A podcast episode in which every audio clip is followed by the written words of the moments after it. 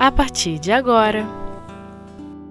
Gestos de Amor O Livro dos Médiuns Laboratório do Mundo Invisível Segunda parte Com Hortência Nascimento Bom, como sempre, a gente não pode esquecer de agradecer ao coração generoso do Senhor Jesus. É imprescindível na nossa vida, né?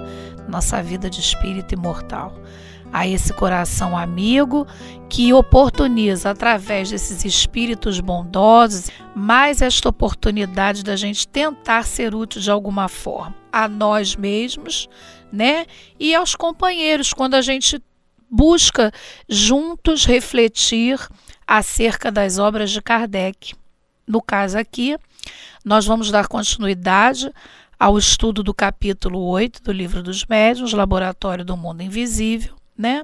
Onde anteriormente nós fomos assim falando da, da questão 126, porque esse capítulo ele abrange das questões 126 até a questão 131, se não me falha a memória, é isso mesmo. Questão 131, né? E no estudo anterior, nós trouxemos a contribuição, além da Gênesis, do capítulo 14 da Gênesis, a contribuição para enriquecer nosso estudo de Dona Ivone do Amaral Pereira, no livro Devação do Invisível, capítulo 2, que se intitula Como os espíritos, como se trajam os espíritos, né?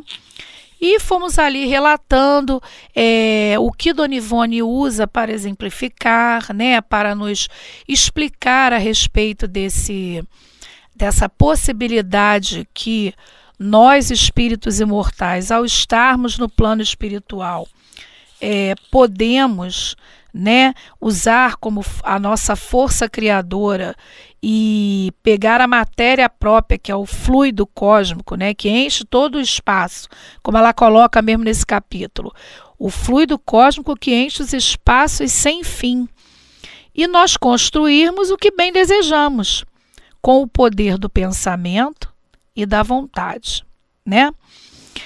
E a gente até deu o exemplo que às vezes isso se faz até de maneira inconsciente para nós, né? Porque a gente tem alguns termos que a gente usa para a gente tentar entender como funciona. Trouxemos o exemplo da, da, de André Luiz, lá em nosso lar, onde no início da sua vida espiritual relatada para nós, né? Ele começa lá se, usando roupas é, maltrapilhas, né, devido ao seu estado mental. E a partir do momento que ele é socorrido por Clarencio, a gente vê que a sua vestimenta já vai se modificando, né? Um outro exemplo também que a gente observa, assim, aí já um exemplo muito prático, retomando essa questão 126, já que a gente está tendo a oportunidade, é dentro das atividades do trabalho da tarefa mediúnica da desobsessão, que algumas casas realizam. A nossa casa realiza essa tarefa às sextas-feiras, é um trabalho, uma tarefa privativa aos médiums, né, que são orientados pelos espíritos para fazerem. E conhecida também como atendimento fraterno ao desencarnado, porque a realidade é que é um atendimento fraterno. Quem participa dessa tarefa, onde nós temos ali para realizar essa tarefa é a necessidade de ter um médium em corporação ou psicofônico, né? Um apoio e um esclarecedor, que é quem conversa com os espíritos. E muitas vezes, através do médium de corporação, os espíritos vêm relatando a sua vestimenta, que vieram trazendo determinados objetos, determinados acessórios no início deste trabalho. E ao final do trabalho, eles vêm colocando como receberam outro tipo de situação que eles estão, né? Como, como receberam um atendimento que agora traz roupas diferentes, já não tem mais determinados acessórios, e eles mesmos dizem não tem porque não sentem necessidade e que aquele acessório não foi retirado de maneira desrespeitosa, né? Então a gente tem ali ao vivo e a cores, a gente pode dizer assim, né? Que isso é uma realidade que existe no plano espiritual e bem abençoada mediunidade que nos oportuniza isso, né? Então, continuando, a partir da questão 127, é, Kardec traz aí o exemplo da escrita direta ou, calma, não vamos dar nó na língua não, pneumatografia. Por que, que ele traz esse exemplo, né? Que é a, a escrita direta ou, a, ou pneumatografia? Porque ele, na questão 126, ele falou lá da produção da matéria sólida persistente. E, através das suas pesquisas, dos seus experimentos, um fenômeno que traz isso de maneira muito assim patente, nós usamos aqui como exemplo na, atualmente a questão da, da, da, da, tarefa da desobsessão, né? trazendo o exemplo do que o desencarnado fala, né? traz, relata para gente. Mas Kardec, à sua época, né? ele precisava investigar esses fenômenos de uma forma assim mais firme mesmo, né? E ele busca lá o, o fenômeno da escrita direta. Inclusive, esse fenômeno da pneumatografia da escrita direta, ele vai ser trabalhado dentro desse contexto aí dos exemplos dos fenômenos, né, que falam sobre as inúmeras possibilidades que os espíritos podem realizar, no capítulo 12, que fecha esse primeiro momento aí de Kardec dentro desses 32 capítulos, né? Porque é dentro desse primeiro momento que, porque a gente pegando esses esse o livro dos médios, vamos aqui recapitular. Ele tem uma primeira parte, que é uma parte inicial, onde Kardec vem lá atentando sobre os N métodos, a, a necessidade da, da de acreditar-se nas existências dos espíritos, senão não adianta falar sobre doutrina espírita, né, sobre o fenômeno mediúnico, fala sobre os métodos que foram trazidos, né? E na segunda parte ele vem pegar toda essa essa experiência. E dentro desses 32 capítulos que estão aí na segunda parte, do capítulo 1 ao capítulo 12, nós vamos observando que Kardec vai trazendo aí uma parte de um segmento experimental, né? Mais adiante, ele vai se prender a outras questões. Ele vai falar do papel moral do médium, ele vai falar mais no final do livro sobre a questão das sociedades espíritas, como deve ser orientada. Né? Mas nesses 12 primeiros capítulos, Kardec vem se prendendo essa questão da, do segmento experimental mesmo. E o capítulo 12, que vai fechar esse primeiro momento, a gente pode dizer assim, né, para arrumar melhor na nossa cabeça, ele fecha com uma exploração maior sobre a escrita direta ou, pneumatografia, até porque a época de Kardec esses fenômenos eram muito comuns. Eram muito comuns. Eram comuns e necessários, né? Para que se pudesse chocar mesmo os encarnados e as criaturas estarem mais atentas ao que se teria após a morte do corpo físico. Né? E aí é o que é colocado ali na questão 127. Da onde que o espírito tira a matéria para fazer aquilo ali? Um exemplo assim que todos nós conhecemos, independente de sermos espíritas ou não, é a Tábua dos Dez Mandamentos. A gente tem lá na Bíblia Moisés trazendo os Dez Mandamentos. Nós temos ali essa explicação lógica para isso, que a doutrina espírita traz essa explicação lógica. É um fenômeno mediúnico, né, de escrita direta, que está extremamente possível de acontecer porque os espíritos desencarnados, no caso, né, podem utilizar-se do fluido cósmico universal para realizar tal feito. E aí, na partir da questão 128, né, é, São Luís vem ali dentro de várias subperguntas. No programa anterior a gente falou sobre isso, ele traz ali 18 subperguntas, onde ele vai, é, começa inicialmente falando da caixinha de rapé, que a caixinha de rapé tratada lá no capítulo 6, como a gente viu no programa anterior, ela é apenas uma aparição, uma aparência, né, de que aquilo é tangível, mas que na realidade não é e que fora construído por espírito de um encarnado, né?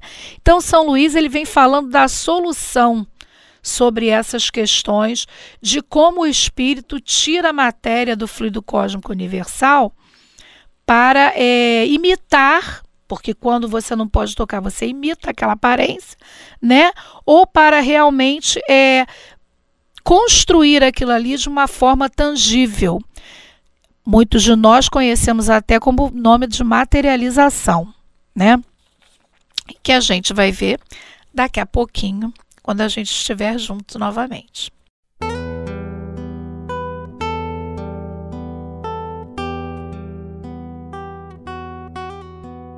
Gestos de amor.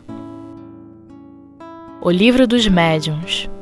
Bom, então a gente vai dar continuidade aí ao nosso raciocínio, falando é, de uma forma assim mais específica a respeito da questão 128, né? Já vimos lá a questão 126, a 127, quer dizer, vimos. Nós pensamos juntos, né? Porque é um material riquíssimo, tem muita coisa para a gente aprender ainda. Né? Mas vamos agora passar à questão 128, onde São Luís vem trazendo assim vários esclarecimentos, né? De como as transformações dos fluidos espirituais, elas acontecem, a gente acreditando ou não, né? Então, ele é perguntado mais adiante, porque nós já falamos bem, né? Da questão da caixinha de rapé, onde ele se prende muito na questão 1 e 2, na subpergunta, que é feita por Kardec a São Luís, na subpergunta 1 e 2, da questão 128, é, lá na questão, na subpergunta 3, ainda dentro dessa questão, falando até da, da caixinha de rapé ainda, porque São Luís explica para Kardec que aquilo ali é uma aparência, né? E aí Kardec quer entender se é uma ilusão de ótica e como é que aquela caixa de rapé não era apenas uma imagem sem realidade ou se tinha alguma coisa de material. Aí é que vai dar nó na nossa cabeça. Porque aí a gente diz assim, caramba, se é uma coisa que imita algo real, uma aparência, o que, que é isso? Aí São Luís bota lá mais minhoca na cabeça de Kardec. Né? Certamente que é com auxílio de uma matéria. E aí ele fala, com o auxílio deste princípio material, que o perispírito toma a aparência de roupas, né? Semelhantes àquela que o espírito usava quando vivo, que é o princípio material que ele está se referindo, qual é? Ao fluido cósmico universal. Isso São Luís fala trazendo, né? Porque Kardec fica assim, puxa vida, mas e essa questão da caixa de rapé? Já que se você está dizendo para mim que é uma aparência, que é uma imitação, que não tem nada de real, que é como se fosse uma ilusão de ótica, eu quero saber se aquilo ali não é uma imagem sem realidade, ou se aquilo ali tinha uma coisa de material. Porque é como a gente estava falando no início dos, dos nossos estudos no programa anterior. Né? Nós temos dificuldade de lidar com o abstrato. Isso é comum dentro do nosso raciocínio, ainda espíritos imperfeitos no patamar evolutivo que nós estamos. Isso fica muito claro também nessa né, nossa dificuldade no livro dos espíritos. Os espíritos o tempo todo estão dizendo assim: olha só, isso que você não consegue entender é porque não dá para entender agora. Esse vocábulo que você está buscando compreender melhor, não tem outro para dizer, o vocabulário de vocês não abrange. É, então a gente fica assim um pouco confuso mesmo. E ele vem dizendo: olha, tudo que acontece é porque o perispírito, né? Ele toma a aparência daquilo que o espírito quer utilizar. Como? Modificando esse, essa matéria. E esse perispírito é formado de quê? É o que está lá no livro dos espíritos. A questão 95 ela até fala sobre isso para gente, né? lá no livro dos espíritos. A gente falou sobre isso lá na questão 126. O perispírito ele vai adquirir a propriedade da matéria que a gente quiser. É como a Dona Ivânia, enriquecendo o estudo e facilitando para que a gente entenda melhor né, o pensamento de Kardec. O que, que ela vem falando para a gente? O espírito, ele vai manipular, o desencarnado vai manipular aquela matéria, né? E vai construir o que a gente bem desejar, com o poder do pensamento e a vontade que a gente tiver, né? Mas aí, mais adiante, na subpergunta 4, Kardec vem perguntando para os espíritos se aquilo ali poderia, se aquela matéria inerte, né? É, porque ele no final dessa subpergunta 3, ele diz: olha só, essa explicação que a gente provocou da palavra aparência, continuamente reproduzida em casos iguais, pode se prestar a uma falsa interpretação.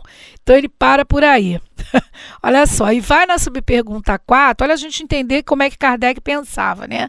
Ele vi, vinha buscando todas as, as possibilidades de tentar confundir o menos possível o entendimento da gente.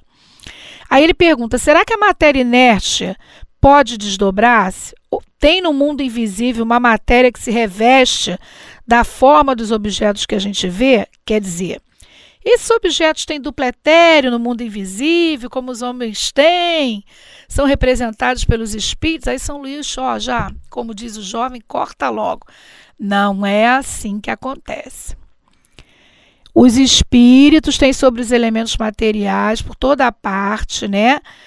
É, ele pode, à sua vontade, se concentrar nesses elementos e dar a forma aparente própria a esses, esses projetos. Aí Kardec até coloca assim: ó, nessa pergunta é a tradução do nosso pensamento, a ideia que a gente tem formado sobre a natureza dos objetos. Ou seja, aquilo como a gente vê, o reflexo do que a gente pensa. Então, até entender que quando o espírito constrói alguma coisa, ele vai construir de acordo com a experiência dele, com a vivência dele.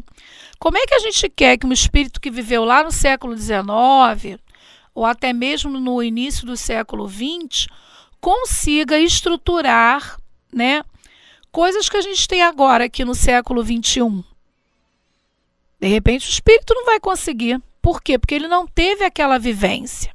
Né? Então, a gente entender e estar atento a isso. Né?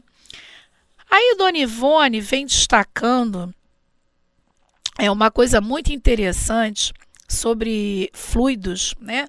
Quando a gente fala aqui da vivência do espírito para poder é, é, formar, né, estruturar aquilo que o espírito deseja. No caso aí está sendo usado o exemplo das roupas, né?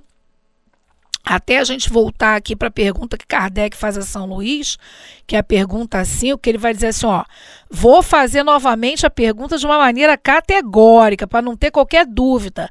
A roupa que cobre o espírito, ela é alguma coisa? Aí São Luís acho que fica meio nervoso, né, para a gente brincar. Claro que não, que o espírito superior não fica nervoso. Aí ele disse assim, olha só, eu acho que o que eu te respondi antes já resolveu, né? Você não sabe que é o perispírito que, que é alguma coisa?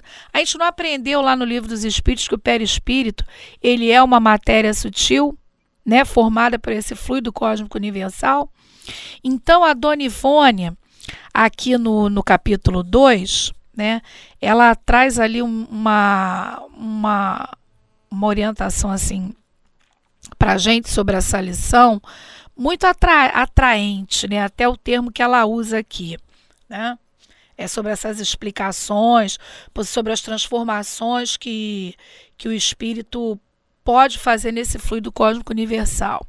Ela usa lá o capítulo 14 da Gênesis de novo, a partir do item 15, e ela vem ali pontuando porque ela fala sobre como o espírito pode usar, né? Porque a gente está falando todo tempo aqui da, da, da possibilidade do espírito usar o seu atributo, que é o pensamento, para poder transformar esse fluido e fazer aquilo que ele deseja. Então ela usa lá, ó, ela traz um trecho lá do capítulo 14, do, do, item 14. Ela diz assim: olha, algumas vezes essas transformações resultam de uma intenção, quer dizer, eu pensei e faço, mas de outras é produto de um pensamento inconsciente. Basta apenas que o espírito pense em alguma coisa e aquilo vai repercutir em volta. Lembra que nós anteriormente, no programa anterior, a gente usou o exemplo do nosso corpo físico? A gente não diz assim, coração bate estômago, usa os movimentos peristálticos para fazer a digestão. A gente não fala, não fala isso. A mesma coisa vai funcionar com desencarnados, para a gente tentar entender como é que é, é essa questão do pensamento, né, um produto do pensamento inconsciente. E aí a gente vai sendo levado a compreender quando ele diz assim: nós somos o que vibramos. Porque a gente, querendo ou não, a gente vai emitir o que a gente tem dentro da gente. Essa é a forma inconsciente de se transformar, podemos dizer assim, o fluido da nossa volta. A gente pensa e plasma, joga no, no, na, no mundo, no, espaço, né, o que a gente está pensando. E aí a gente, assim, falando sobre essa capacidade que temos de plasmar as coisas como desencarnados e encarnados, a gente não pode deixar de, de, de relatar como isso é importante para a nossa vida de relação. Porque a gente está vivendo num país que, se a gente só viver criticando, a gente joga para o planeta o quê? Só crítica. Nossa, é muita coisa, gente. Nós vamos parando por aqui e convidando a vocês que não desistam, porque a gente continua, viu? Na próxima tem mais. Um abraço a todos.